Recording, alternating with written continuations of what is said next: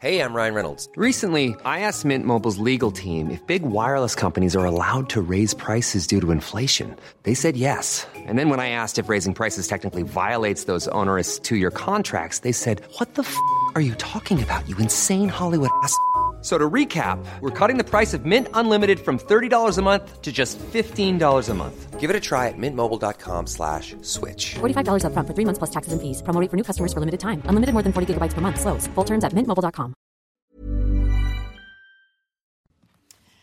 Bonjour, je suis ravie de vous retrouver pour euh, une nouvelle semaine de 90 minutes info. On entame le débat juste après le flash info de Mathieu Rio. À tout de suite. Bientôt le retour des affiches électorales. La campagne des élections législatives commence officiellement aujourd'hui. Plus de 6000 candidats se présentent au premier tour. Selon plusieurs sondages, la majorité présidentielle et la NUPS de Jean-Luc Mélenchon seraient au coude à coude dans les intentions de vote, devant le Rassemblement national en troisième position. Deux hommes en garde à vue à Paris. Ils sont suspectés d'avoir mortellement, percuté en voiture une jeune femme en voulant échapper à un contrôle de police dans la nuit de samedi à dimanche dans le 8e arrondissement de Paris. Une enquête a été ouverte pour homicide involontaire, refus d'obtempérer aggravé et tentative d'homicide volontaire sur personne dépositaire de l'autorité publique. L'orque, malade, bloquée entre Rouen et Le Havre, a été retrouvée morte ce midi par une ONG de protection de l'océan. Cette organisation l'a annoncé sur Twitter. Nous sommes actuellement avec l'orque pour empêcher que son corps ne soit percuté par un navire, ce qui compromettrait l'autopsie. Nous attendons l'équipe mobilisée par l'État pour la récupérer. L'animal devait être euthanasié, mais est décédé avant. C'est ça. Et voici le débat. Je vous présente sans plus tarder mes invités pour m'accompagner euh, tout au long de l'après-midi. Bonjour Luc Gras. Bonjour. Bienvenue. Je rappelle que vous êtes euh, politologue. À, vos côtés, on accueille Pascal Vito Panelli. Bonjour. Vous êtes euh, ancien commandant fonctionnel du SPHP, c'est-à-dire c'est le service de protection des hautes personnalités. Et vous êtes également expert en, en sécurité désormais. Et puis Jonathan Sixou est là également. Bonjour. Bonjour Nelly. Vous êtes journaliste chez Causeur. Alors vous l'aurez compris, il va être question d'un seul sujet. C'est le sujet dont tout le monde parle. Honte, scandale, irresponsable, triste. On a tous lu ces mots qui ont déferlé sur, euh, sur Twitter dès le début d'un match qui déjà commençait anormalement tard. On l'a vite compris. On a vite compris qu'il se passait quelque chose de pas tout à fait euh, euh, banal aux abords du Stade de France samedi soir. Mais a-t-on réellement compris? A-t-on tiré les leçons? Veut-on les tirer également? Quelle image aussi euh, cette soirée désastreuse donne-t-elle de notre pays désormais? C'est la question qu'on doit se poser tous ensemble. Alors aujourd'hui, il y a bien eu cette réunion hein, organisée avec les principaux référents et responsables de la sécurité qui entouraient l'événement, l'événement. mais une réunion pour qui et pourquoi? Le résumé d'Élodie Huchard qui était, euh, qui était sur place tout à l'heure. Une réunion de crise qui aura donc duré deux heures et selon le ministre de l'Intérieur, aucune divergence d'interprétation entre les différents participants. Le point central, le mal racine, comme l'a dit Gérald Darmanin, ce sont les faux billets. Pourquoi? Parce que 30 à 40 000 supporters britanniques, selon le ministre, se sont retrouvés soit sans billets, soit avec des faux billets, ce qui a créé, dit-il, de la confusion. Ajouté à cela la grève du RERB qui a donc rendu les abords du stade assez compliqués à gérer. Gérald Darmanin qui dénonce une fraude massive industrielle de faux euh, billets. La ministre des Sports, elle, s'est voulu un petit peu euh, plus optimiste en rappelant que malgré tout, le match avait pu euh, se jouer, qu'il n'y avait pas eu de victimes. Mais elle entend faire toute la lumière sur cette affaire et a demandé sous dix jours qu'un rapport lui soit fourni pour comprendre quels ont été les dysfonctionnements. Et puis Gérald Darmanin s'est aussi exprimé sur le rayonnement de la France qui avait été souhaité par Emmanuel Macron lors de cette compétition. Il n'y a pas de quoi être fier, a dit le ministre, ajoutant aussi en ce qui concerne les événements qui ont eu lieu aux abords du Stade de France qu'il y avait eu 77 interpellations. Certaines gardes à vue sont encore en cours. On était préparé au hooliganisme, sans doute moins préparé à cette délinquance qui a pu en profiter, nous a dit le ministre de l'Intérieur. Luc je ne sais pas si vous avez suivi euh, l'intervention tout à l'heure de Gérald Darmanin. euh, on l'a en partie euh, vu sur, euh, sur notre antenne. C'est vrai qu'il a beaucoup été question dans sa réaction des faux billets. Mais est-ce qu'ils n'ont pas un peu bon dos, ces faux billets, pour expliquer le chaos qui a régné samedi soir? Évidemment, on est en pleine période préélectorale, puisque vous savez que dans quelques jours auront lieu les élections législatives.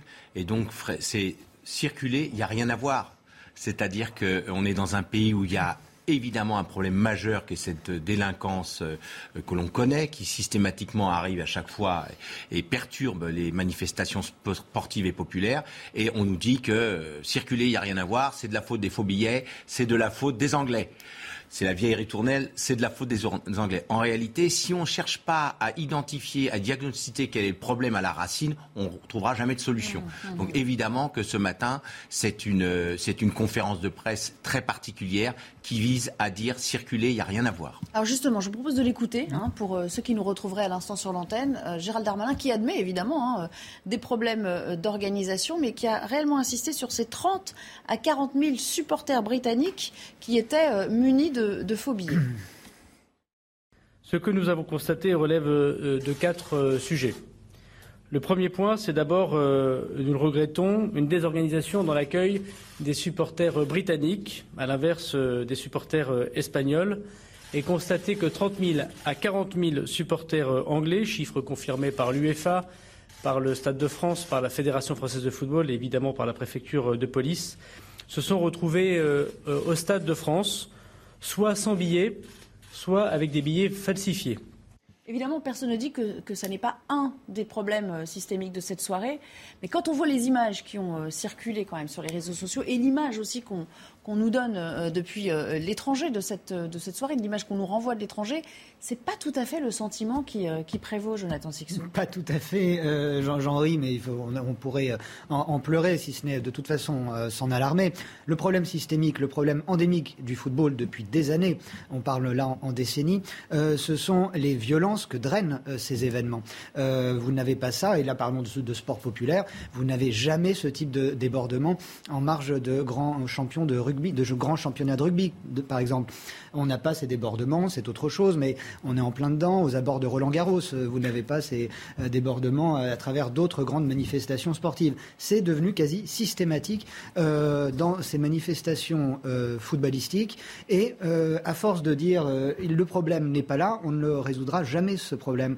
On sait depuis le début, ça avait même posé la question et fait débat à, à l'occasion de la construction du Stade de France. Certains ne voulaient pas du tout le construire en Seine-Saint-Denis, ce Stade de France, du fait précisément euh, d'implanter un lieu euh, fait pour accueillir des démonstrations, des événements a priori familiaux, populaires, etc., au cœur de cités déjà très sensibles. après, il y a euh, eu des rencontres au Stade de France qui se sont et heureusement, déroulées. heureusement, mais à la Coupe du Monde. Ah, si vous voulez, c'est intéressant. Vous disiez au début d'émission qu'on n'abordera qu'un seul sujet, mais ce sujet rayonne. il, il y a plein d'entrées, si je puis dire, autour de, ce sujet, malheureusement.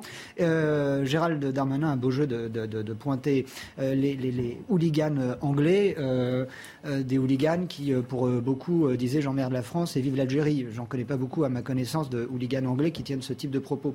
Ensuite, en ce qui concerne la sécurité du match, le Stade de France accueille, vous le soulignez justement, des dizaines et des dizaines d'événements qui marchent bien, mais il y a toujours, ou bien souvent, en marge de ces événements sur le parvis du Stade de France, et ça c'est révélé à chaque fois, des groupes de, des groupes de jeunes vraisemblablement issus du coin qui harcèlent, qui agressent et qui euh, dépouillent les, spectateurs. On va y revenir parce qu'on a évidemment profusion d'images hein, qui ont été filmées. Évidemment. Vous doutez que cette soirée a été euh, largement documentée. On a vécu tout ça pratiquement euh, en live, il faut bien le dire. Pascal Bitopadelli, on a appris ce matin qu'il y aurait une enquête qui était confiée à, à l'UEFA qui aura pour mission de repérer euh, tous les problèmes qui ont émaillé cette soirée. Bon, une enquête, on a envie de dire. Euh, et puis quoi? Une enquête, une de plus? Est-ce que les enquêtes servent à quelque chose de votre expérience?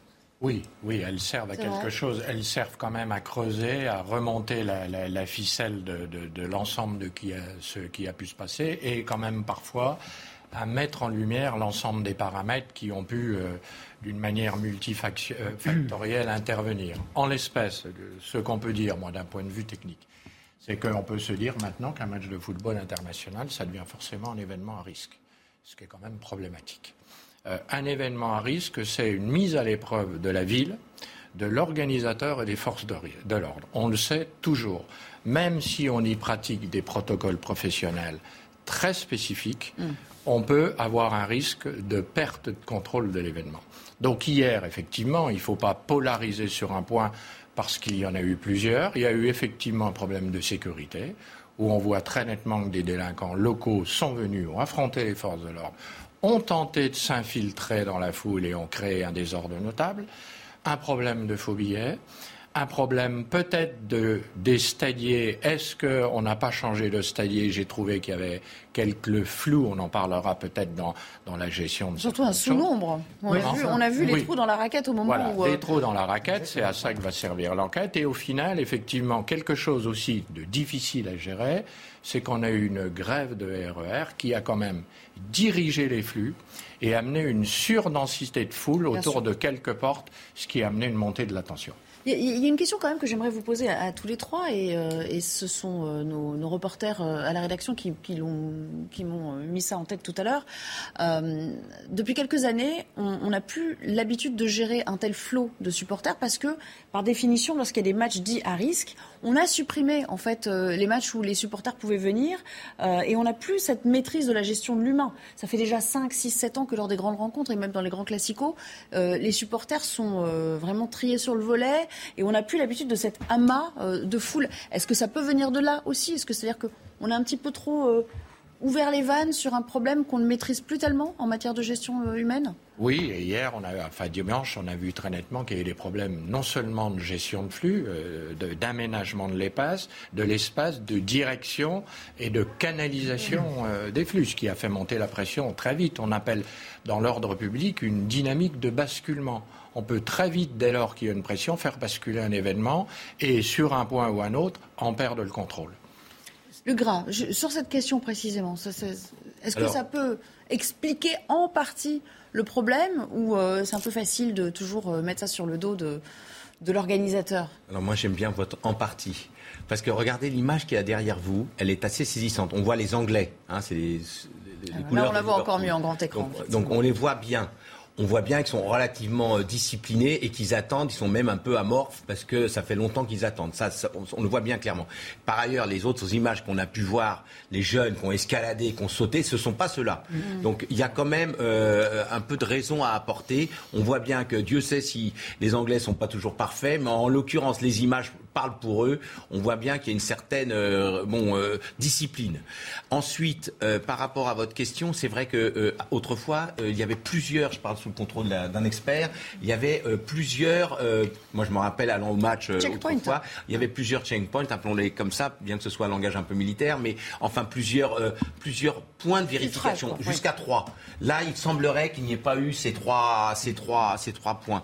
Bon, ceci dit, ne nous posons-nous les bonnes questions. S'il y a un événement comme ça dans notre pays, c'est qu'il y a un problème de fond comme, euh, comme euh, il a été dit euh, avant. Et c'est ça qu'il faut travailler. C'est vraiment le sujet. La vérité, c'est c'est pas les gars qui sont là derrière vous, là, les gars de Liverpool, qui ont posé problème. Même s'il y a des faux billets, la conséquence des faux billets, on la voit, elle est derrière vous. C'est la colonne de gens qui attendent, qui sont énervés, mais qui ne sont pas dans l'incivilité. Par contre, les gars qui sautent je ne crois, crois, pas qu'il y ait de problème de faux billets pour ceux qui ont escaladé et concouru à l'intérieur. Alors là, ils n'ont même pas eu besoin de le présenter visiblement. J'aimerais juste vous faire réagir à, deux sons. Euh, euh, vous voulez parler de l'organisation Oui, juste sur ça, parce que ça, peut aussi être un point, une seconde, un point euh, d'inquiétude. Je vous rappelle que le Stade de France, ça faisait partie des cibles des attentats euh, de Paris.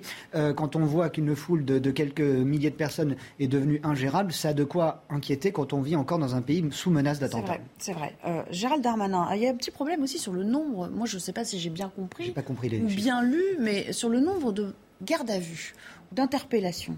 Gérald Darmanin disait tout à l'heure, il y a une trentaine, dont la moitié qui sont des Britanniques. Un peu plus tard, moi je lisais dans les rapports qui sont faits et qui sont transmis par, euh, par la préfecture de police, 48 gardes à vue, donc déjà on n'est pas du tout sur le même nombre. Hein. Euh, la plupart donc sans suite. Et là, euh, sur les nationalités, on n'a pas 15 Britanniques, on, a une quinzaine de Britanniques sur les 48, 14 ou 15 Britanniques. Donc on n'est pas tout à fait sur le, sur le même ratio. J'aimerais juste qu'on écoute ce que nous en disait Guillaume Bigot, qui était notre invité tout à l'heure sur le plateau. Écoutez.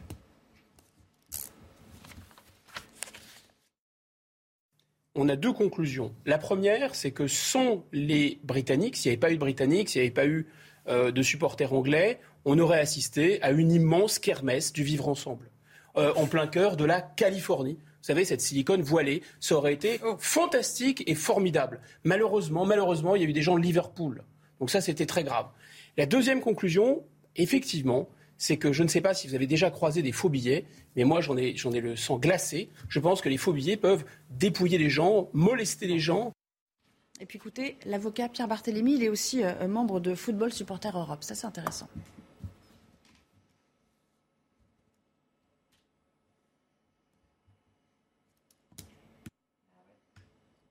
Les supporters étaient mal orientés sur ces, points de préfiltrage.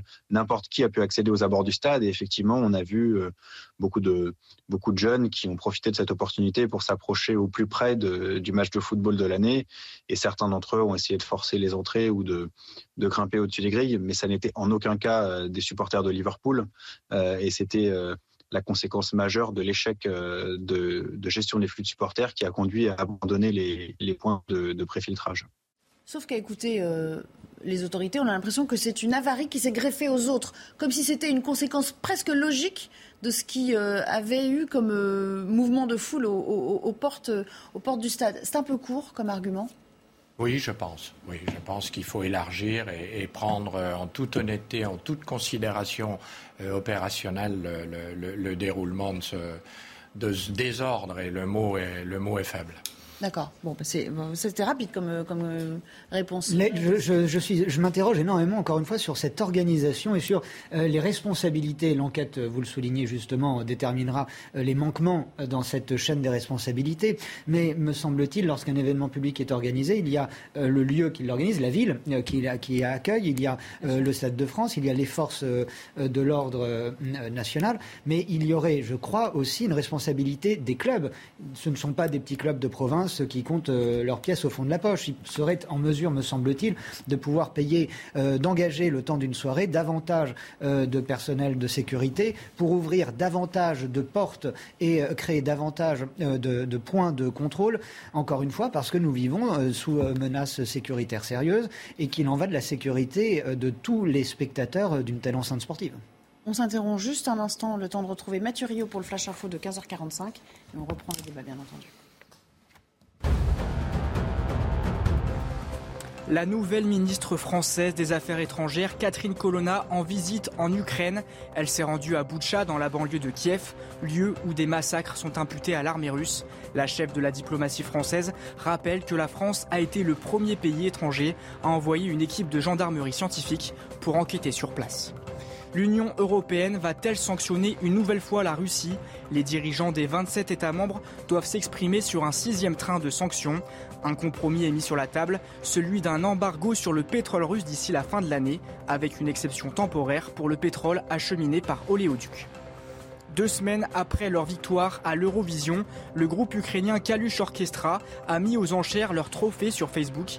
Il est parti pour 837 000 euros. L'entièreté de la somme sera reversée à une fondation pour soutenir l'armée ukrainienne.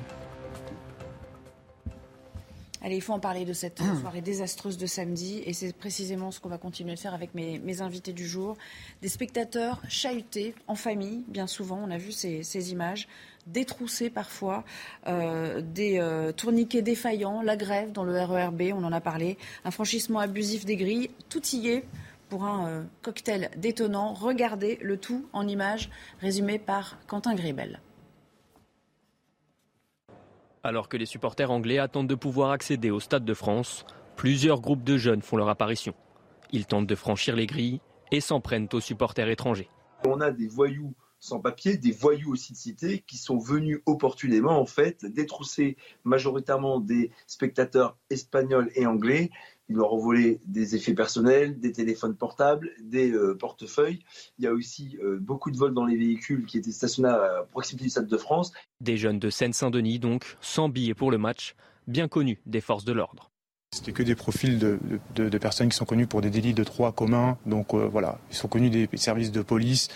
Euh, ça reste toujours, et comme c'est souvent le cas, une demi-surprise, beaucoup de mineurs. 6800 policiers et gendarmes étaient déployés pour sécuriser les abords du stade et les fan zones des deux équipes. Une centaine d'interpellations a eu lieu dans la soirée pour une cinquantaine de gardes à vue.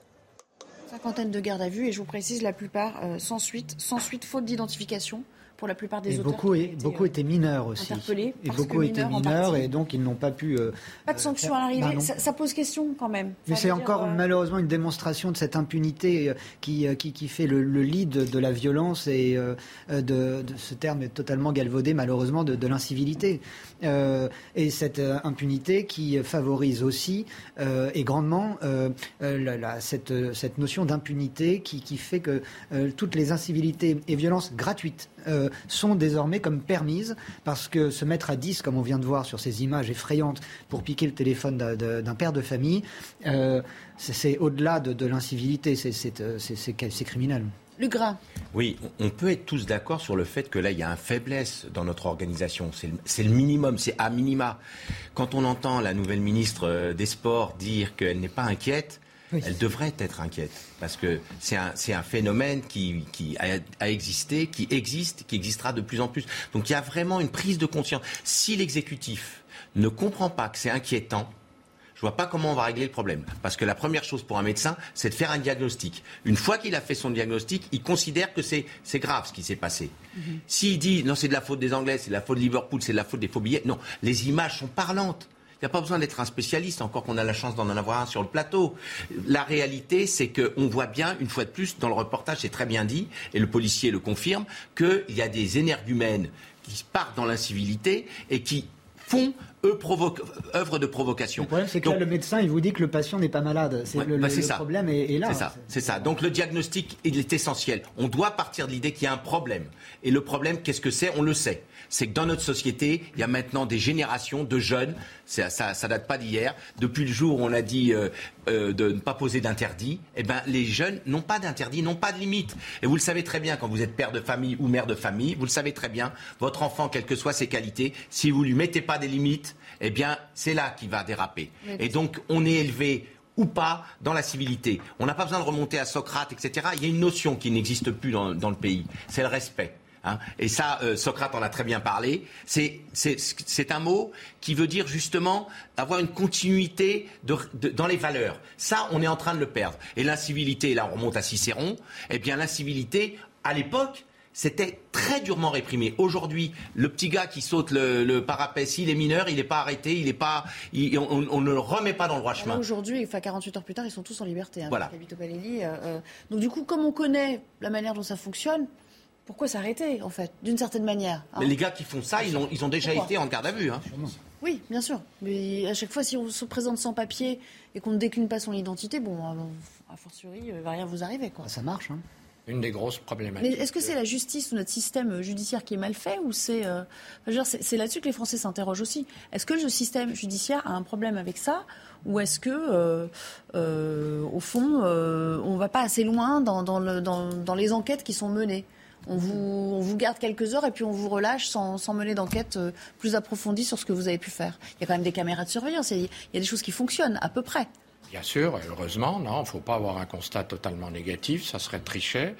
Euh, en tout état de cause, ce qu'on peut voir, c'est que le système euh, judiciaire et pénal français fonctionne, sauf sur son dernier maillon, qui est celui de l'exécution de la peine. On le sait bien. Or, du fait que des gens qui commettent des actes, voire quotidiennement, sont des multirécidivistes, peuvent, une heure après la sortie du commissariat, recommencer leurs méfaits, Mhm. ce, sentiment d'impunité, vous le disiez, ne pousse qu'à une chose, c'est recommencer. Mhm. Alors j'aimerais juste vous montrer, vous partager une vidéo, il nous reste allez, 2 minutes euh, 30 pour cette euh, euh, dernière partie d'émission. Euh, on parlait d'impunité, on pourrait aussi parler carrément de provocation et voire même de mise en scène.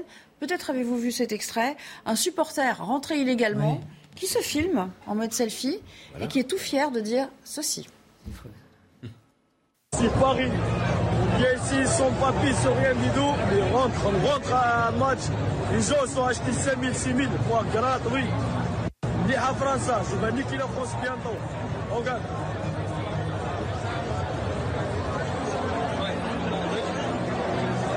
one, two, three, vive l'Algérie, le Maroc.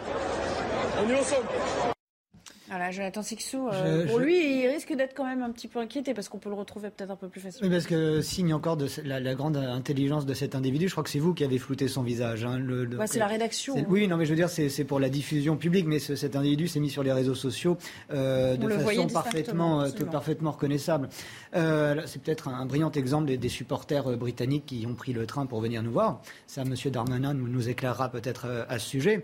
Je, ce, que je, ce que je vois et ce que je, par rapport à ce que vous disiez juste avant euh, ce sujet, Nelly, euh, nous sommes dans un état de droit. La, justice euh, fait son travail dans un cadre légal, la police fait son travail dans un cadre légal. Cet état de droit, néanmoins, comme tout système, a des faiblesses, a des failles. Et là où on est très mauvais, c'est que on est incapable de pallier ces failles qui sont instrumentalisées contre cet état de droit. Et cet état de droit devient faible alors que sa force, précisément, devrait être qu'il défend le droit de chaque individu. Et on voit comment chacun peut se retrouver euh, impunément euh, devant un, policier et une heure après face à lui sur euh, le même trottoir. Le ça, ça, ça, vous a choqué parce que non seulement il s'en prend quand même à la France, bah clairement, oui. crachons dessus, et puis il s'en prend aussi, il se moque assez méchamment des autres spectateurs qui sont eux trop bêtes d'avoir payé leur billet. Certains qui ont dû sans doute trimer aussi pour pouvoir se l'offrir ce billet.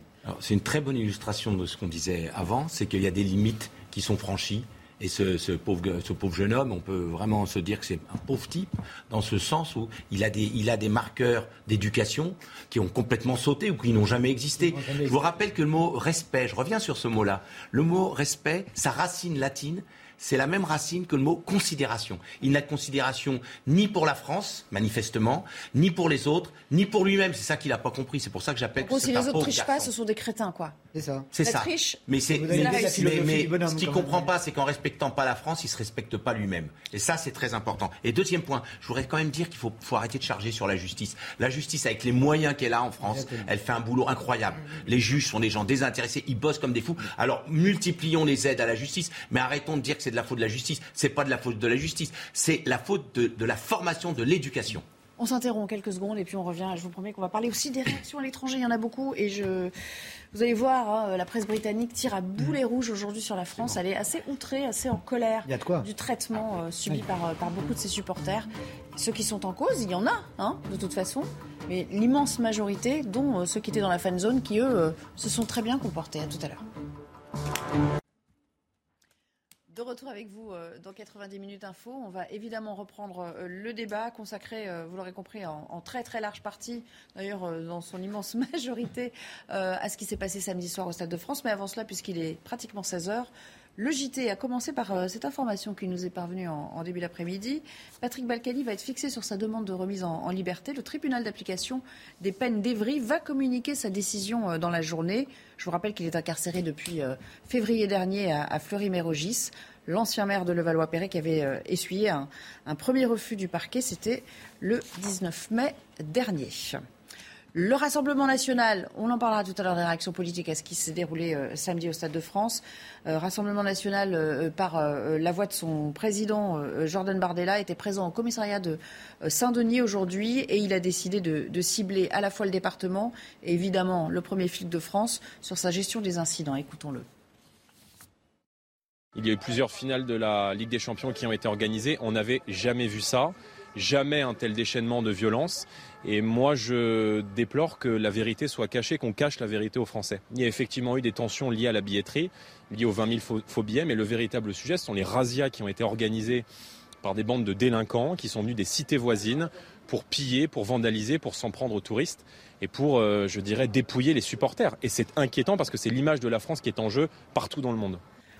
Et puis on va retrouver Samis Faxi à Bruxelles où euh, s'ouvre un, sommet euh, européen, un sommet de, 48 heures avec beaucoup de sujets évidemment, euh, l'Ukraine notamment qui sera le sujet central. Samy, on, va y revenir, mais il y a aussi la présence du chef de l'État que tout le monde va guetter parce que pour l'instant il n'a rien dit sur ce qui s'est passé samedi dernier, Emmanuel Macron. Oui Nelly, et c'est euh, bien en tout cas euh, aujourd'hui le, le, sujet au Conseil européen, un nouveau train de, de sanctions, euh, un sixième paquet de sanctions contre, contre la Russie qui est à l'ordre du jour, qui est posé sur la, table aujourd'hui et, et, demain avec, vous le savez, comme eh bien, élément principal la mise en place de cet embargo sur les, les produits pétroliers russes, sur le pétrole russe, l'importation en tout cas du, du pétrole russe en Union européenne. Mais sauf que vous savez que pour prendre une telle décision, il faut l'unanimité des 27 pays Et justement, c'est là-dessus euh, que pour l'instant, eh bien, les discussions coincent. La Hongrie, notamment, eh bien, est euh, fortement dépendante justement à l'importation du pétrole russe et elle demande à l'Union européenne un délai euh, de 4 ans pour pouvoir adapter ses raffineries et aussi eh bien, une enveloppe de 800 millions d'euros. L'Union européenne, pour l'instant, elle reste sur bien, un délai dont elle pourrait bénéficier de deux années. Et justement, c'est ce bras de fer qui est enclenché entre Viktor Orban et entre le reste des membres de l'Union européenne pour essayer de trouver ce compromis et pouvoir eh bien, sanctionner une nouvelle fois la Russie sur le plan économique. On le sait, les discussions, elles vont sans doute durer très tard parce que Viktor Orban, tout à l'heure, l'a déclaré il y a quelques minutes euh, au micro eh bien, de, nos confrères qu'il, pour l'instant, eh bien, ne voyait pas de compromis, ne voyait pas en tout cas la place d'un compromis dans les prochaines heures. Vous voyez, les discussions risquent de durer très longtemps ici au Conseil européen. Merci beaucoup, cher Samy. On vous retrouvera donc euh, tout au long de, de l'après-midi. Et puis sachez que Catherine Colonna, la toute nouvelle euh, ministre des Affaires étrangères française, est en, visite surprise euh, en Ukraine et est à Kiev aujourd'hui. La chef de la diplomatie qui veut témoigner ainsi de la solidarité de la France à l'égard du peuple ukrainien et qui s'est rendue également à Boutcha, ce lieu où des massacres de civils ont été perpétrés, massacres imputés aux troupes russes. Mais pour elle, elle l'a rappelé, la France n'est pas en guerre. Écoutons. Alors je voudrais redire que pas plus que ses alliés, la France n'est en guerre avec la Russie, elle ne l'est pas, mais notre engagement est fort pour appuyer l'Ukraine en lui apportant des équipements de défense, ceux qui lui sont nécessaires pour se défendre. Nous avons à ce sujet des, des échanges anciens et constants avec les autorités ukrainiennes pour euh, évaluer leurs besoins et pour évaluer notre capacité à y répondre. Voilà pour l'essentiel. On reprend le débat toujours avec Luc Gras, Pascal Bito-Panelli et Jonathan Sixou qui sont restés en ma compagnie. Merci euh, à tous les trois. On va revenir évidemment à, cette soirée désastreuse de, samedi. La parole aux Français, parce qu'on a tous un avis sur euh, la question. Écoutons selon eux qui est responsable de ce fiasco, car il faut bien l'appeler ainsi. La police, ils avaient prévu 3000 et quelques personnes. Donc je ne comprends pas euh, ces, débordements qui avaient lieu à l'extérieur. Il y a forcément des responsables en amont. Et en amont, c'est de l'anticipation et de l'organisation. On rejette la faute aux Anglais, soi-disant. Euh, je crois que c'est un manque de préparation euh, euh, de la police nationale et des stadiers. Alliance Police Nationale qui d'ailleurs vient à tweet dit la police n'a pas failli dans sa mission ce soir-là. Pascal Vito Palelli, vous qui êtes expert en sécurité, qui avez assuré la sécurité de, de hautes personnalités dans votre carrière, on n'a pas la maîtrise des chiffres et puis un chiffre comme ça donné, ça ne nous dit pas grand-chose au fond par rapport à un périmètre donné, à une mhm. surface telle que celle du Stade de France. 6800 policiers et gendarmes, je crois, hein, qui étaient déployés ce soir-là. Euh, est-ce que c'est vraiment un problème d'effectif? Est-ce qu'il faut parler en termes numéraires pour se dire il y a eu un problème effectif ou c'est un problème d'organisation et de dispatch, enfin, je ne sais pas comment on peut dire ça, de déploiement, de répartition de ces effectifs? Alors, moi, je ne pense pas qu'il y a eu un problème euh, quantitatif. Voilà, c'est ça. Je pense que le calibrage des effectifs mm. était bon. 6800 euh, membres de force de l'ordre me semble suffisant pour ce type d'événement. Euh, vous savez, on a, on a sur la plaque parisienne, il faut quand même amener un peu de bons points, des grands professionnels de, l'ordre public qui savent se comporter, qui savent être bien répartis. Euh, par rapport à, bien évidemment, des travails de réunion préparatoire. Un événement, c'est ça aussi du travail de renseignement et une interopérabilité entre beaucoup de partenaires. Fédération française, UEFA, Préfecture de police de Paris, de Seine-Saint-Denis, euh, l'organisateur, euh, etc. Donc, ça, on sait bien le faire. Maintenant, dans l'anticipation opérationnelle, c'est-à-dire celle de savoir combien de gens vont arriver en retard, combien on va avoir de masse de flux à gérer. Est-ce qu'on va arriver à bien les contrôler? Vous avez vu que notre ministre de l'Intérieur a dit que les blocs de préfiltrage avaient été relâchés tellement il y avait de pression. de peur que derrière on ait des blessés, des étouffements, des écrasements.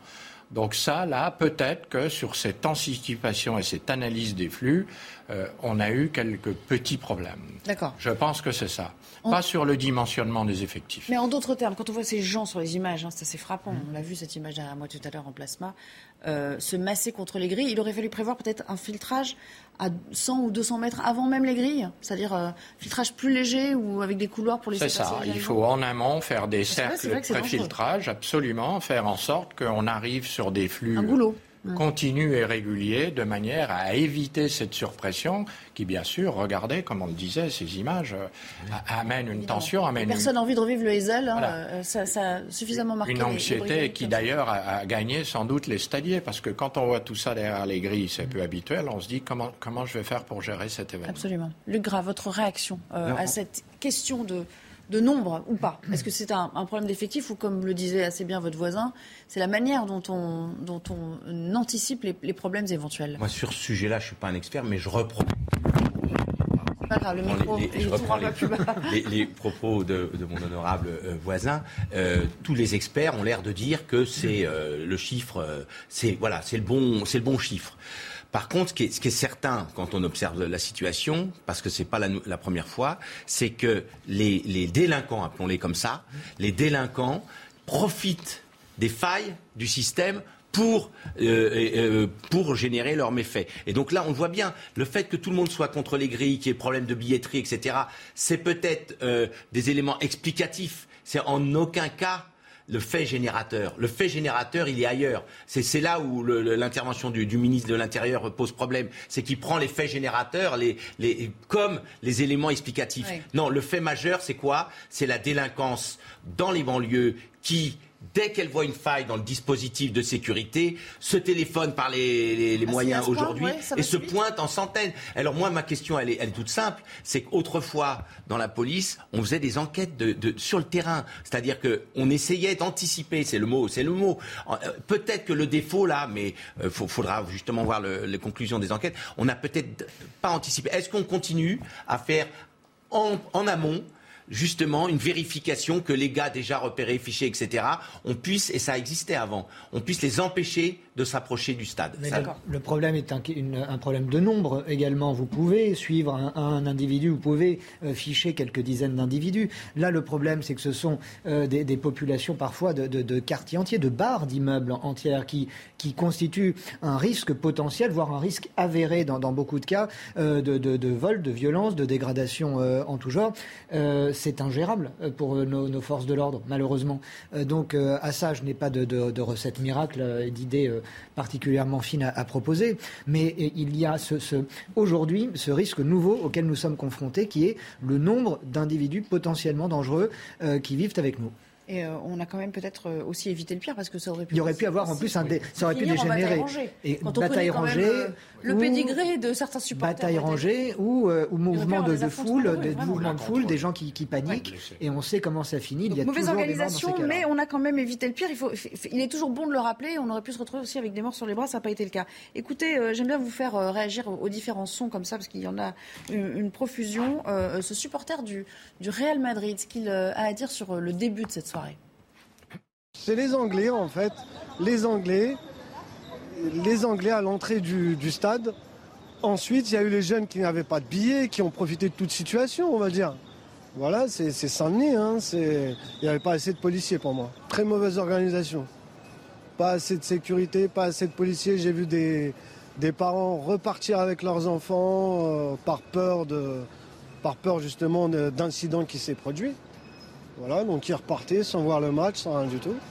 Alors, les Anglais, parlons-en. Les Anglais sont furieux aujourd'hui. Je ne sais pas si vous avez pris connaissance de la presse britannique. Ça a commencé déjà hier. Que ce soit les tabloïds ou euh, la presse généraliste. Tout le monde tire à boulet rouge sur la France, sur la police en particulier, en disant nos supporters ont été euh, euh, ont reçu des, des gaz lacrymaux. Il y a aussi cette image symbole qu'on a vu placardé sur toutes les unes hein, des médias britanniques. Euh, cette image qui résume tout, en fait. Petit garçon dépité, vous vous souvenez sans doute de ce visage à côté de son père, derrière les grilles, qui visiblement n'ont pas pu entrer et qui sont euh, euh, tout à fait tristes de cette situation. On a l'impression que ce sont un peu les, martyrs de, cette soirée. Est-ce qu'on est tombé un peu vite sur ces Anglais? Il y a eu les fan zones, cours de Vincennes, ça s'est plutôt bien passé. On va écouter ce qu'en disait Maud Bréjon, elle est porte-parole de En Marche. et Mathieu Vallée lui répond. Lui, il est porte-parole du syndicat indépendant des commissaires de police. Le dispositif était adapté en termes de nombre. 6800 euh, policiers et gendarmes déployés, c'est absolument colossal. Mmh. Euh, en revanche, il y a un problème, il faut comprendre comment est-ce que ce type de phobie là arrive. D'ailleurs, il y a des précédents. Euh, Qu'on regarde, je crois, la finale euh, de l'Euro 2021 à Londres, si je ne dis pas de bêtises, il y avait eu aussi ce type de problème-là avec des supporters britanniques qui étaient arrivés avec des phobies. Et donc, c'est pas la première fois que ça arrive. Maintenant, il faut que les organisations sportives, notamment, arrivent à déceler d'où viennent les failles, comment est-ce qu'on peut davantage les encadrer. Moi, j'ai eu beaucoup de policiers engagés sur ce dispositif euh, ce week-end euh, au téléphone et ils ont été écœurés de voir toute cette racaille. Euh, le préfet de police le dit 300 à 400 voyous en fait des quartiers de Seine-Saint-Denis qui sont venus faire leur marché. Moi, j'ai des policiers qui ont vu des adolescents de 16 ans se faire arracher le téléphone portable, des touristes se faire arracher leur ticket d'accès au stade. Et en fait, dès le début, les policiers ont remarqué, puisque ils sont quand même intelligents et ils ont sens policier, c'est leur boulot, des groupes éparses en fait qui venaient comme des vautours regarder les proies qui étaient les touristes, les spectateurs, les personnes qui venaient au stade de France pour voir ce qu'ils allaient pouvoir détrousser, pour voir ce qu'ils allaient pouvoir faire, encore une fois, comme infraction. Et je suis effaré. Luc Gras, une différence d'approche dans toute sa splendeur. Une qui nous parle euh, du problème des faux billets et qui insiste quand même. Bon, ça, c'est un peu la ligne gouvernementale en plus aujourd'hui, on l'a bien compris. Et puis, euh, ce commissaire de police qui dit bon, voilà, il faut euh, appeler un chat un chat. Il y avait des délinquants qui étaient là pour profiter de cette situation. Exactement. Mais on va peut-être redonner l'information dans sa chronologie. Premièrement, il y a des faux billets qui circulent. Premier point. Il y en a toujours Mais il y en a toujours. Mais là, il semblerait qu'il y en ait en grand nombre. Ensuite, évidemment, ils arrivent avec leurs faux billets, ça bloque au tourniquet.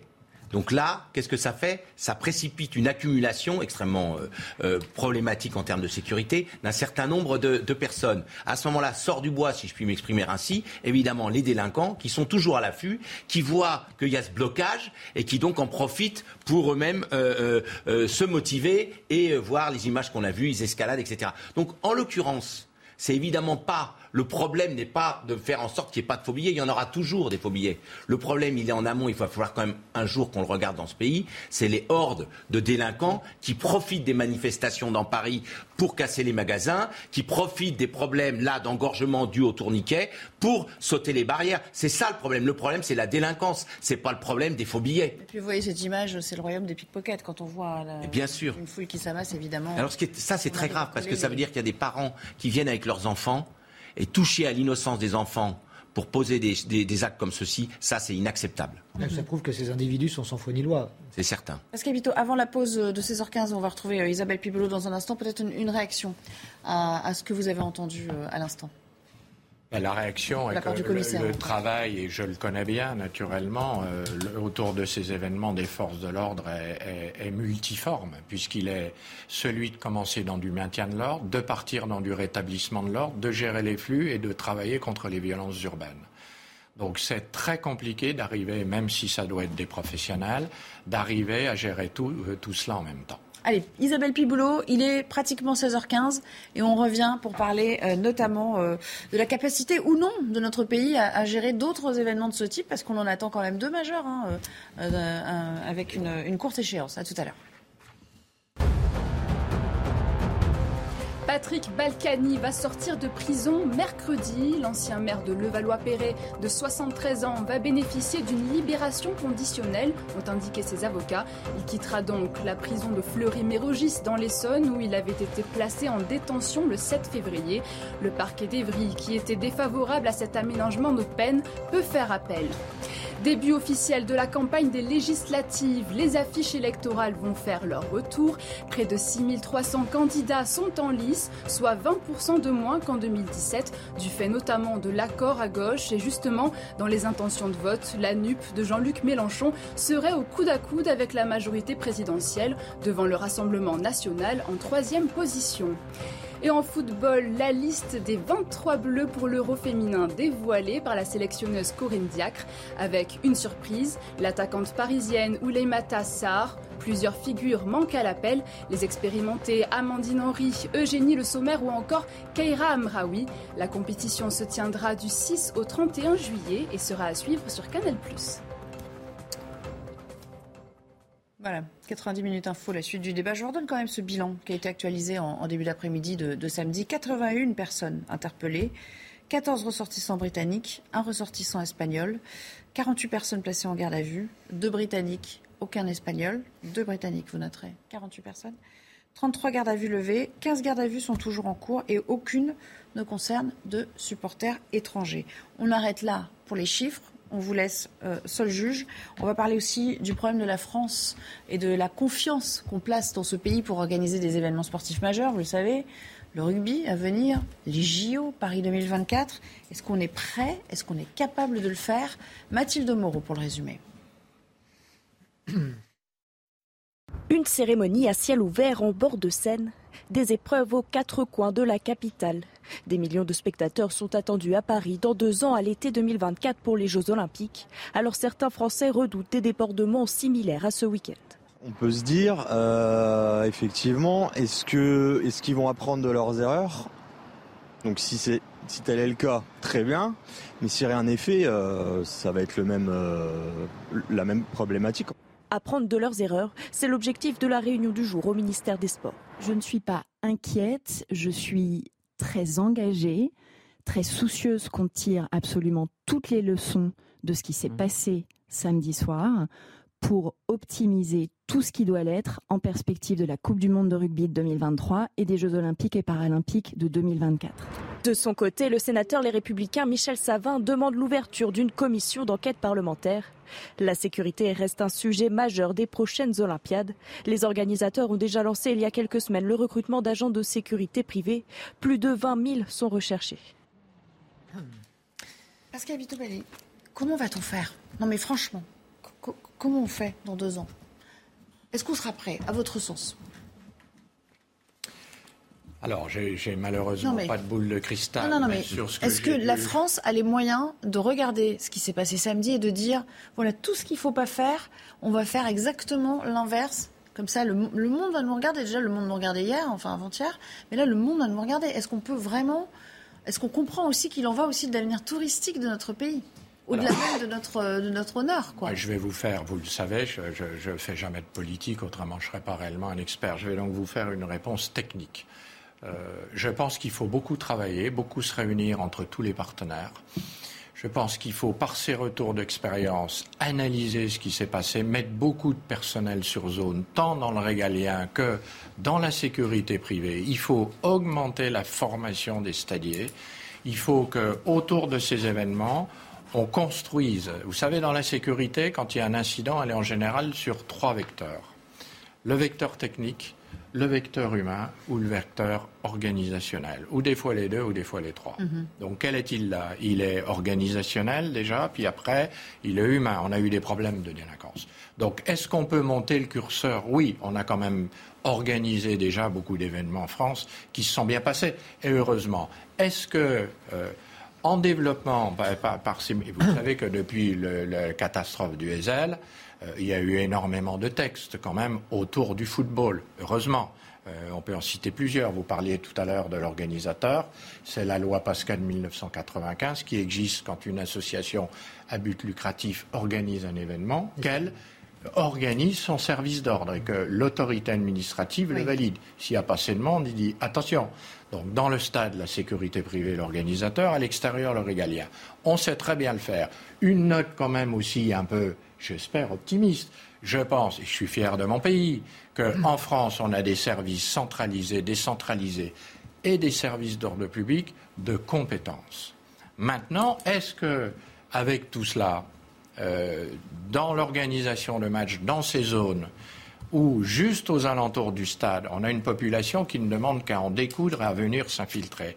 Est-ce que, au-delà de toutes ces compétences et ce vouloir de bien faire, on peut assurer que tout se passera bien, je ne sais pas vous répondre. Et je parce que Luc Gras, c'est quand même euh, une autre paire de manches. Quoi. Les JO, c'est plusieurs sites avec des événements euh, euh, concomitants. Hein, euh, ça dure 15 jours.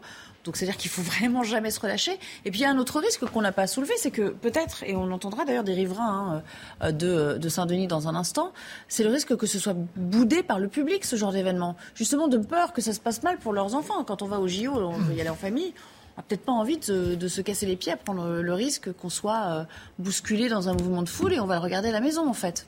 Et ce serait un désastre en termes d'audience. Bien sûr, il ne faut pas en arriver là. Il ne faut pas que la peur puisse euh, modifier le comportement des citoyens. Nous sommes en République. C'est la chose publique. Elle n'est pas euh, euh, la propriété de petites minorités qui terrorisent les autres, comme disait un ancien ministre de l'Intérieur.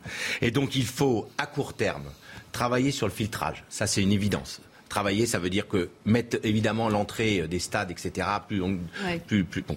La deuxième chose, c'est on peut aussi développer le renseignement parce qu'il n'est pas normal que des centaines de voyous puissent se donner rendez-vous en un point X pour aller attaquer le Stade de France sans qu'il n'y ait pas des gens qui soient infiltrés à l'intérieur pour savoir. Il faut, faut travailler tout ça.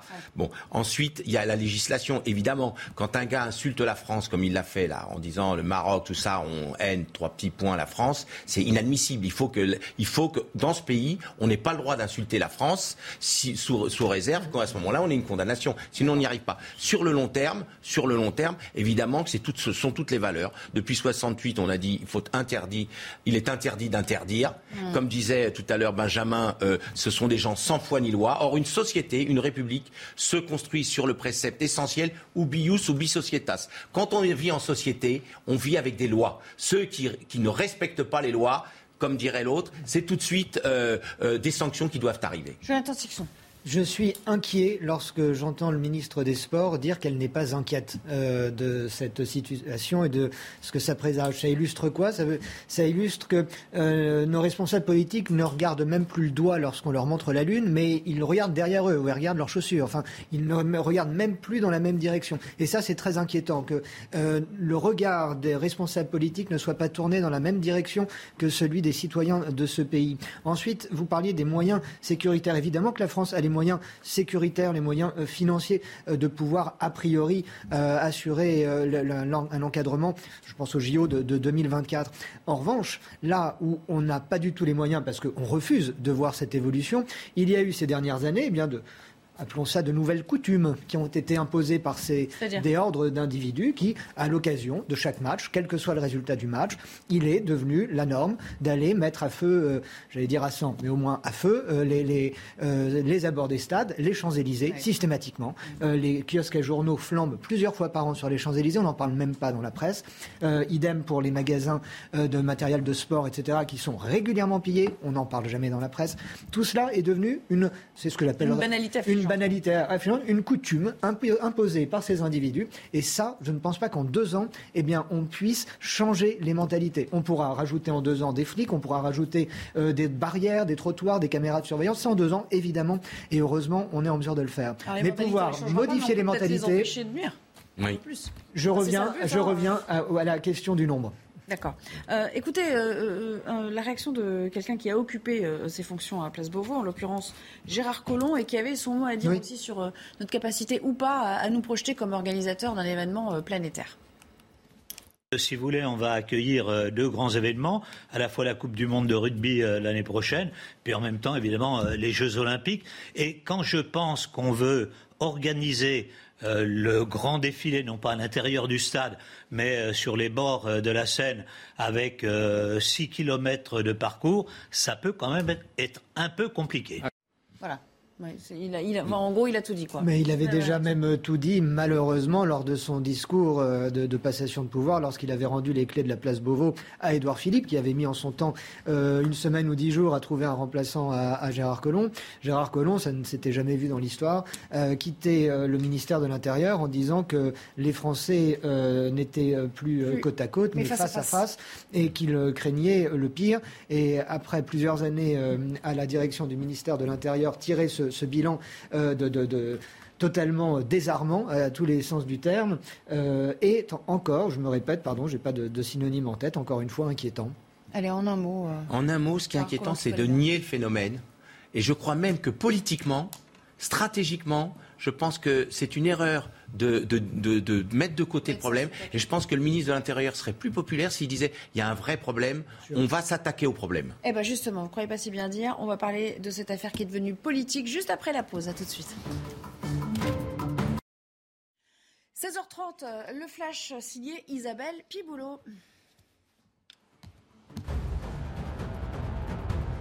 Après le fiasco du Stade de France, le Sénat va auditionner Gérald Darmanin et Amélie Oudéa Castera. Dans la semaine, le ministre de l'Intérieur et la ministre des Sports vont être entendus conjointement par les commissions des lois et de la culture. Ils reviendront sur les incidents survenus samedi à l'occasion de la finale de la Ligue des Champions. Deux hommes en garde à vue à Paris. Ils sont suspectés d'avoir fauché mortellement une femme de 24 ans en fuyant un contrôle de police dans la nuit de samedi à dimanche. Une enquête a été ouverte pour homicide involontaire, refus d'obtempérer aggravé et tentative d'homicide volontaire sur personne dépositaire de l'autorité publique. La nouvelle ministre des Affaires étrangères en visite en Ukraine, Catherine Colonna, s'est rendue à Boutcha, dans la banlieue de Kiev, lieu où des massacres de civils sont imputés à l'armée russe. La chef de la diplomatie française est venue témoigner de la solidarité de la France à l'égard du peuple ukrainien, mais précise tout de même que notre pays n'est pas en guerre contre la Russie. Voilà, et puis euh, toujours à propos de cette guerre, on l'a appris euh, il y a moins d'une dizaine de minutes par le compte Twitter du euh, chef de l'État Emmanuel Macron qui nous a donc appris le décès du journaliste Frédéric Leclerc-Imhoff qui était en Ukraine pour montrer la réalité de la guerre, nous dit Emmanuel Macron. il était à bord d'un bus humanitaire aux côtés de civils qui étaient contraints de, fuir à ce moment-là les bombes russes et il a donc été mortellement touché. Un journaliste qui travaillait pour, pour nos confrères de, de BFM TV. Je partage, dit-il, la peine de la famille, des proches et des confrères à qui j'adresse mes condoléances à celles et ceux qui assurent sur les théâtres d'opération la difficile mission d'informer, je veux redire, le soutien inconditionnel de la France. Donc voilà, la mort d'un journaliste français sur euh, euh, le euh, théâtre d'opération en, Ukraine. Le voici, ce tweet, la deuxième partie de ce tweet d'Emmanuel Macron. On en reparlera bien sûr dans nos prochaines éditions et, et nous sommes évidemment toujours tristes d'apprendre ce genre d'informations et d'avoir à à vous les partager. J'aimerais qu'on revienne à ce qui s'est passé samedi soir avec euh, mes invités. Euh, on parlait des, de la Seine-Saint-Denis. Est-ce qu'il y a un problème systémique pour organiser des événements en Seine-Saint-Denis avec ce département en général? C'est ce que pensent beaucoup de, de, politiques, mais on a voulu aussi donner la parole à, à des riverains de ce Stade de France euh, pour qu'ils nous racontent un petit peu ce qu'ils ont vu et si les choses ont changé de leur point de vue à eux depuis, euh, depuis quelques années aux abords du stade. Regardez. Nadia a assisté aux incidents de samedi soir depuis son balcon, juste devant le Stade de France. On était là. Il y a des gens qui, euh, qui montent sur le, le, barrière du stade pour euh, descendre dans le stade. Puis des échauffourées se sont déroulées devant l'appartement et le gaz lacrymogène s'est propagé jusqu'au balcon. Ah, Toute la famille est allée se mettre à l'abri. La finale de, de Coupe du Monde, c'était pas comme ça. Oui, en 2016, la, la Coupe d'Europe, c'était pas comme ça, c'était calme et tout. Et hier, je suis choquée, vraiment, je suis choquée. Un constat partagé par son mari qui habite ici depuis 15 ans. Jamais vu ça, c'est la première fois. Il y avait beaucoup de il y avait même beaucoup d'interpellations. Un Espagnol, un Espagnol qui était volé son portefeuille. La famille espère le retour au calme pour les prochains matchs de football. La Ligue des Nations se tient au stade dès le mois prochain. Euh, Luc Gras, j'aimerais qu'on revienne à ces euh, réactions euh, politiques. C'est devenu une affaire politique quand même depuis samedi soir. Depuis peut-être ce tweet malheureux en fait de Gérald Darmanin qui a donné euh, du grain à moudre à ses, à ses, adversaires. Certains ont même réclamé sa tête hein, à l'issue de ce tweet en disant mais comment est-ce possible? J'aimerais qu'on écoute Jordan Bardella. Tiens, je vous fais réagir juste après. Il s'est rendu en Seine-Saint-Denis. Vous savez, Jordan Bardella, il vient d'ailleurs de la Seine-Saint-Denis. Écoutez ce qu'il a dit devant le commissariat de Saint-Denis. Le gouvernement est entré dans un régime d'irresponsabilité. Le ministre de l'Intérieur préfère manifestement accuser euh, la billetterie et les supporters britanniques euh, plutôt que de risquer un incident diplomatique, non pas avec la Grande-Bretagne, mais avec la Seine-Saint-Denis. Euh, il y a un problème avec la Seine-Saint-Denis, un problème d'ensauvagement de notre société. Et le gouvernement est incapable d'assurer la sécurité des Français, qui plus est la sécurité des touristes. Et je pense que c'est très inquiétant pour les Jeux Olympiques qui arrivent dans quelques mois. Donc on est venu dénoncer cette insécurité grandissante et le fait que la Seine-Saint-Denis est devenue une véritable zone de non-droit. Voici ce terme d'ensauvagement qui, euh, ressurgit. Est-ce que vous y souscrivez, Luc Grain? En fait, euh, ça avait été utilisé déjà par Jean-Pierre Chevènement il y a bien longtemps. Euh, et euh, c'est un mot qui est récurrent. Deux observations. La première observation, c'est qu'il faut éviter de stigmatiser toute une population. Il hein. faut, faut, voir qu'il y, y, a des vies derrière. Cette dame, elle est vraiment. Et donc, voyez, donc vous avez quand même à chaque fois, il y a 80 que, que, que les gens de Seine-Saint-Denis se rassurent. Il y a 99% des habitants de la Seine-Saint-Denis qui sont des bons citoyens. Et voilà. Le problème, c'est le pourcent. Le pourcent qui donne une mauvaise image. Et là, faut cogner. Autant, vous savez, il faut être, faut être souple, faut être bienveillant avec 99% de la population. Autant sur le pourcentage unique là qui met la pagaille, il faut cogner. Deuxième chose, je ne comprends pas la stratégie de M. Darmanin.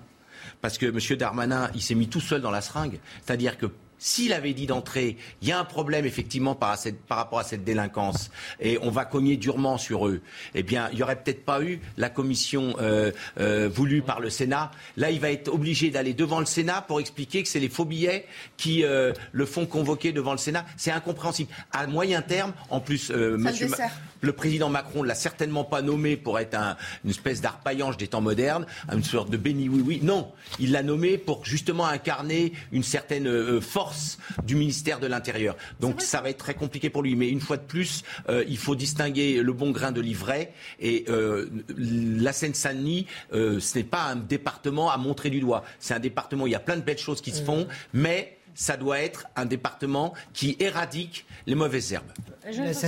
On l'a connu un petit peu plus pugnace quand même, euh, euh, Gérald Darmanin, un peu plus dur dans le propos. Un peu plus lucide même par moment. Euh, mais je ne vais pas revenir sur, sur cet entêtement dans, dans, le mensonge qui me paraît totalement irrationnel depuis 24 heures. Je ne comprends pas. donc attendons de voir comment il va rebondir, s'il va échanger avec le avec l'Élysée ou pas pour redresser le tir. Mais c'est vrai qu'il s'y est mis tout seul dans, dans cette situation. Là où je suis pas entièrement d'accord avec vous, Luc, c'est que si on doit pointer la Seine-Saint-Denis euh, pour montrer les problèmes euh, systémiques et endémiques que représente ce département qui est le plus pauvre de France, qui est limitrophe de la capitale et qui vit, euh, dans, qui vit des, dans des, pour certains de ses habitants dans des conditions terriblement dégradantes. Et évidemment qu'on ne doit pas stigmatiser, mais on n'avancera jamais non plus dans ces problèmes de société si on appuie toujours et si on met toujours en, en évidence, on va toujours dans le sens d'une hyper susceptibilité susceptibilité euh, qui est propre à notre époque de chaque individu. Évidemment, quand on pointe la Seine-Saint-Denis, on ne va pas euh, condamner euh, cette pauvre famille qui est aux premières loges des, des, bombes lacrymo et, des menaces de, vol, etc. On parle des problèmes et quand on parle des problèmes, on parle de ceux qui commettent les problèmes et on parle de ceux qui les subissent, les problèmes. On ne parle évidemment pas de la majorité des individus qui ne les commettent pas. Donc on est d'accord. Pascal Bito je, je, sais que vous avez pour habitude de ne pas faire de politique, néanmoins, ce terme n'en sauve qui, revient. C'est un, c'est un terme qui n'est euh, pas tout à fait nouveau, mais qu'on emploie euh, à bon escient aujourd'hui, où on l'emploie, on le brandit euh, un, peu trop, un peu trop couramment. Écoutez, on l'emploie à bon escient ou pas. On peut dire qu'on est quand même assez proche de la réalité. On a aujourd'hui une société inflammable, volcanique, où la violence est une des premières réponses quasiment à, toute relation. Et que je comprends que certains politiques le, le soulignent. En tout état de cause, je pense que pour faire une analyse professionnelle, il faut bien cibler les choses, prendre de la hauteur. Dans ce département, il y a effectivement, de là d'une population qui essaye de vivre au mieux qu'elle peut, avec des difficultés, vous l'avez dit, c'est très juste. Il y a des poches de délinquance qui sont du plus petit au plus haut niveau du spectre du banditisme, contre lesquels il faut lutter avec efficacité et qu'il ne faut pas oser dénier. Il faut les montrer, il faut savoir le dire. Allez, deux euh, réactions sur euh, Twitter. Euh, que j'aimerais vous partager avant qu'on referme ce débat.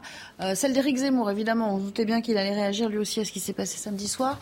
On va découvrir ce qu'il a dit, le, candidat de reconquête aux, législatives. La Seine-Saint-Denis, dit-il, n'est plus la France depuis longtemps. Il suffisait de voir les images des soi-disant supporters anglais pour voir qu'ils n'étaient ni anglais ni supporters. Ils étaient banlieusards, pillards, voleurs et tutti quanti. Et puis en contrepoint, j'ai envie de dire, Regardons ce qu'avait tweeté, ou je ne sais plus si c'était un tweet, enfin un communiqué d'Emmanuel Macron, euh, ou peut-être un verbatim, il y a un an, quasiment un an, jour pour jour, un verbatim d'Emmanuel Macron, qui comparait ce même département de la Seine-Saint-Denis à, ni plus ni moins, la Californie. Il disait alors, j'aime énormément la Seine-Saint-Denis parce que c'est le département le plus jeune de France, avec deux aéroports internationaux, ok, pourquoi pas, et qui ajoute, il ne manque que la mer pour faire la Californie. On est quand même bien loin de cette image d'épinal. Ça mérite un commentaire sérieux, Oui, bah oui, parce oui, que, c'est précisément franchement, pour ça que je voulais garder c'est pour la, la fin. C'est c'est la, c'est la- c'est- c'est la définition du discours hors sol, ou plutôt euh, de, de, de responsable politique hors sol. Mais pourquoi la Californie? Enfin, je veux dire. euh, Bah parce que la Californie, c'est le, le Bah, rêve c'est américain. Par- Non, mais oui, mais à ce moment-là, euh, reprenons des le, le jeu de mots de, de Jérôme Bigot qui, qui parlait de la Silicon Valley, si, si on parle... euh, Non mais Voilà. moi je trouve qu'il il manque surtout le père dans ces dans ces banlieues là. C'est il manque pas la mère, il manque le père parce qu'on euh, constate pater. les ministères, les- les- les- le ministère de la Justice a, a des chiffres, euh, je crois là-dessus depuis des années. C'est que beaucoup de, de familles monoparentales ont beaucoup de difficultés et il y a beaucoup de, de délinquants qui, qui donc euh, sont victimes de ça et donc euh, l'humour de dire qu'il manque plus que la mère en Californie, il manque surtout les Mais pères le en c'est qu'il n'y a Seine-Saint-Denis. pas d'humour derrière ça. Si encore il y avait de l'humour. Ah non, il était très le problème, c'est qu'il nous il a tient un discours, euh, croit-il, sérieux? C'est la difficulté sur un sujet aussi difficile que ça, de ne pas caricaturer ni dans un sens ni dans l'autre. hein, euh, parler d'irresponsabilité totale du gouvernement, c'est pas vrai. Mais en même temps, parler que c'est quasiment le paradis sur terre, c'est faux. Donc il faut essayer de garder une ligne qui repose sur une exigence de fond en termes de sécurité, sans rejeter toute la population à la mer. On parlait de, de l'exécutif, puisqu'on a parlé de, de- de cette euh, conférence de presse du gouvernement. En, en un mot, est-ce que vous êtes surpris du silence de- d'Emmanuel Macron sur cette question? euh, de l'incident de samedi Euh, C'était quand même pas un on petit peut- incident, puisque on- la Terre entière nous, re- nous regardait On peut légitimement être surpris du silence d'Emmanuel Macron Il devrait de- là dire quelque depuis le lendemain du second tour de l'élection présidentielle. Oui. ça on, ne le on ne sait pas où il est. On sait qu'il est allé passer le week-end à Brégançon. On se doute qu'il doit passer évidemment ces semaines à, à l'Élysée. Mais euh, on est légitimement en droit de, de- de- de- de- de trouver surprenant que le chef de l'État, dans les périodes que nous traversons, qui ne sont pas que des périodes de, de- de- de- de retrait euh, électoral, loin de là, euh, qu'on on ne l'entende pas sur de tels sujets. Très étrange climat pour vous? Sous la Ve République, la parole du président, est d'or quand il ne parle pas trop. Donc moi, je suis pas choqué qu'il n'intervienne pas. Encore faudra-t-il qu'à un moment, il donne son point de vue. Mais à ce point, enfin, je veux dire, sur tous les autres sujets. Non, mais c'est plus que dit Benjamin, c'est sur, sur le silence euh, assourdissant depuis, euh, depuis l'élection. Oui. Pascal Bito Palelli a un commentaire ou euh, vous en gardez? Je pense que c'est la posture qu'a eu le président depuis le début. Il, il intervient vraiment euh, en fin d'événement, quand son gouvernement est passé Ou déjà. s'il est interpellé sur la question Voilà, de ou le. C'est l'esprit de- des institutions. Voilà. Très bien. Donc pas de rien de neuf sous le soleil pour vous. Eh bien, c'est là- là-dessus qu'on se- qu'on s'arrêtera. Merci à tous les trois d'avoir participé à notre émission. Dans un instant, c'est euh, Laurence que vous retrouverez, Laurence Ferrari, pour euh, le début de Punchline. Je vous dis à demain, 15h30, pour un, un nouveau rendez-vous de 90 minutes info. Excellente soirée. Merci. Le Premier ministre hongrois, il n'y a pas de compromis acceptable pour l'instant concernant un embargo européen sur le pétrole russe. Viktor Orban exige des garanties pour l'approvisionnement de son pays. Les 27, réunis à Bruxelles, vont discuter d'un texte qui permettrait l'adoption d'un sixième paquet de sanctions contre Moscou, paralysé par l'opposition de Budapest. Gare en Ukraine, les soldats du régiment Azov risquent la peine de mort. C'est ce qu'affirme un responsable du territoire séparatiste pro-russe de Donetsk, précisant que les Russes détiennent 2300 prisonniers de guerre de la Syrie Azovstal. Pour lui, le régiment Azov est considéré comme une organisation terroriste et tous les soldats feront l'objet d'enquêtes criminelles en vue d'un procès.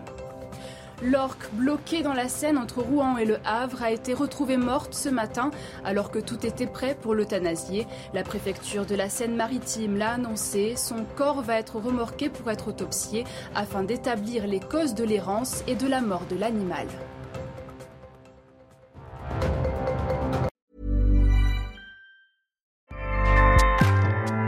ACAST powers the world's best podcasts.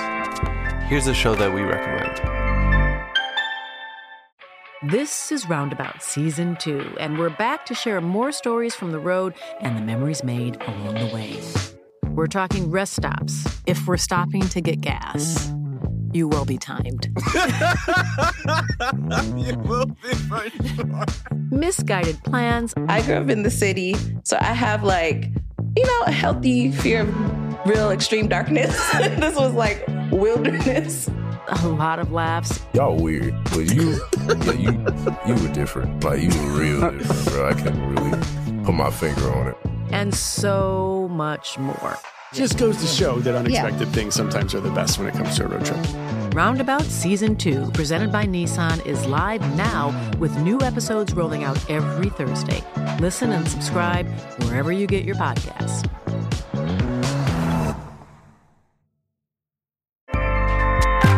ACAST helps creators launch, grow, and monetize their podcasts everywhere.